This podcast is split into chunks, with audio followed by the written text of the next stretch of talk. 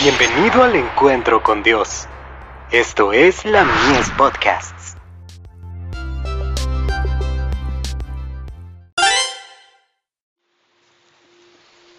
Recibiréis poder.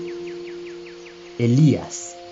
Y acercándose Elías a todo el pueblo, dijo, ¿Hasta cuándo claudicaréis vosotros entre dos pensamientos? Si Jehová es Dios, seguidle, y si Baal, id en pos de él. Y el pueblo no respondió palabra. Primera de Reyes capítulo 18, verso 21.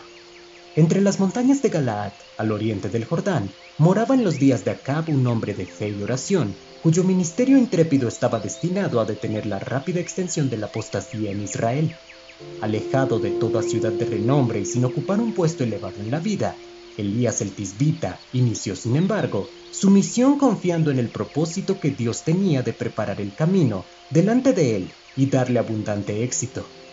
La palabra de fe y de poder estaba en sus labios, y consagraba toda su vida a la obra de reforma.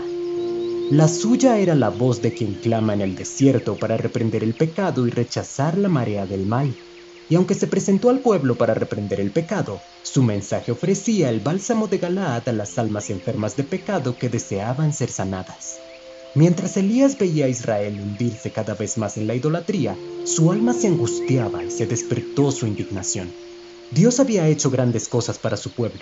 Lo había libertado de la esclavitud y le había dado las tierras de las gentes para que guardasen sus estatutos y observasen sus leyes.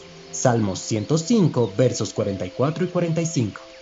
Pero los designios benéficos de Jehová habían quedado casi olvidados. La incredulidad iba separando rápidamente a la nación escogida de la fuente de su fortaleza.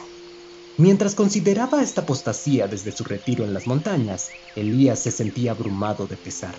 Con angustia en el alma rogaba a Dios que detuviese en su impía carrera al pueblo una vez favorecido, que le enviase castigo si era necesario, para inducirlo a ver lo que realmente significaba su separación del cielo. Anhelaba verlo inducido al arrepentimiento antes de llegar en su mal proceder, al punto de provocar tanto al Señor que lo destruyese por completo. La historia de profetas y reyes. Páginas 87 y 88.